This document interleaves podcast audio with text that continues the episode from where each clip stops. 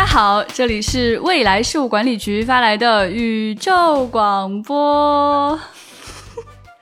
你现在听到的是丢丢科幻电波，我是未来事务管理局的局长季少廷，我是未来事务管理局的特工邓运。我们这是一档穿透无聊与压抑的有趣电波。对，我们希望能够在每周陪伴你，不管是上学、下班、挤地铁还是等车的时候，能够带着你的有趣灵魂暂时离开。我们可以带领你去往星辰深处，踏进赛博世界。我们可以在时间线上前后跳跃。我们希望和你一起去捕获全世界所有与幻想有关的新鲜能量。嘟嘟嘟嘟嘟嘟嘟嘟嘟嘟。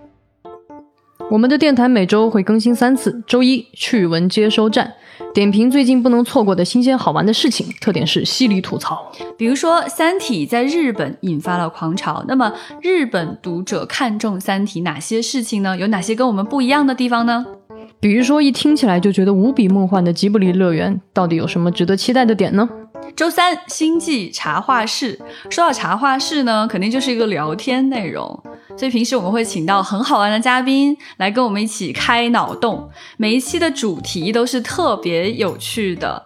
当然，有的时候呢，我们还会请到一些大咖嘉宾来到现场，对，然后我们会用一些比较特别的话题来激起他们另一面你没有见过的一面，或者是他们非常有趣的一面。嗯，比如说我们会请来郭帆。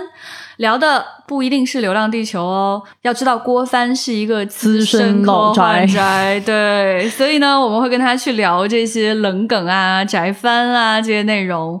比如说像首师大的老师林平老师，那他如果来聊《哈利波特》的话呢，他就会用非常学术的方式来进行剖析。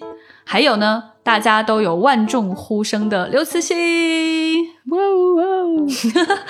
如果请他来的话呢，我们肯定不会跟他只聊《三体》，那就太没有意思了。大家要知道，他其实是一个冷僻电影爱好者，一定要去跟他聊的是那些他平时不怎么跟大家讲的，他喜欢看的奇奇怪怪的边边角角的电影。嗯。周五是我们的热爱能量站，这个完全是一档用爱发电的安利节目。那么我们特别希望在周五给你介绍了很好的作品或者是创作者之后，你能够在周六周日有时间去看到这些很棒的作品。比如说呢，我们会谈到《降临》这样一部电影，也会跟你谈到的是它的原著《你一生的故事》，以及原著的作者特德·江这样的大神。对，比如说刘慈欣都喜欢的科幻剧《环形物语》，到底有什么奇妙之处？嗯，电台的常驻嘉宾都是未来局的资深特工，你们将最常听到的声音来自于常驻主持人季少廷和我。所以邓韵是什么人呢？你会在里面听到很多他担任音效的声音，就是很对，就是这样。所以他在我们大部分内容里面会担任这个硬核理论的输出担当，而且他很喜欢嫌弃大家。由于他在我们局内呢是非常早期就来了的特工，所以大家都喜欢叫他前辈。即使是我也会叫他前辈。局长好，前辈好。那局长是什么人呢？哎呀，我们这个局长可厉害了，他就是随时，即使在办公室，你也觉得他可能某一秒钟就驾着宇宙飞船离开了。在这个广播里呢，有的时候他的语速就特别的不稳定。为什么呢？因为要取决于他今天到底喝了几杯咖啡。他是一个。绝妙的捧哏，对一切的事情他都会发出由衷的赞叹。哇哦，哇哇哦，好棒呀，好有趣。对他甚至在录节目的时候，经常会手舞足蹈的开心啊。在我们的那个常驻的特工里边呢，还有几个声音大家会经常听到，比如说我们的千一鹤千老师啊，千老师可厉害了，千老师可是一个资深的电影媒体人，成年古典的爱好者。而且总是说着一些非常得体的话术，对，他是我们这档节目里面的高雅担当吧？高雅担当，对对。还有呢，在我们节目当中，另外一个声音呢是船长，啊，是一个可爱美少女，但是呢，爱好全部都是大叔系的，呃，他是我局的主笔，然后知识量非常的丰富，嗯，他是宅气担当吧？我觉得算是，对，负责增加周围的 A C G 浓度。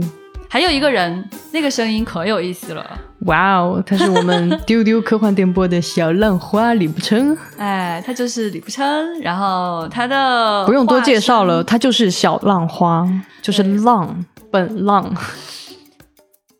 大家会不会好奇，我们为什么要叫丢丢科幻电波？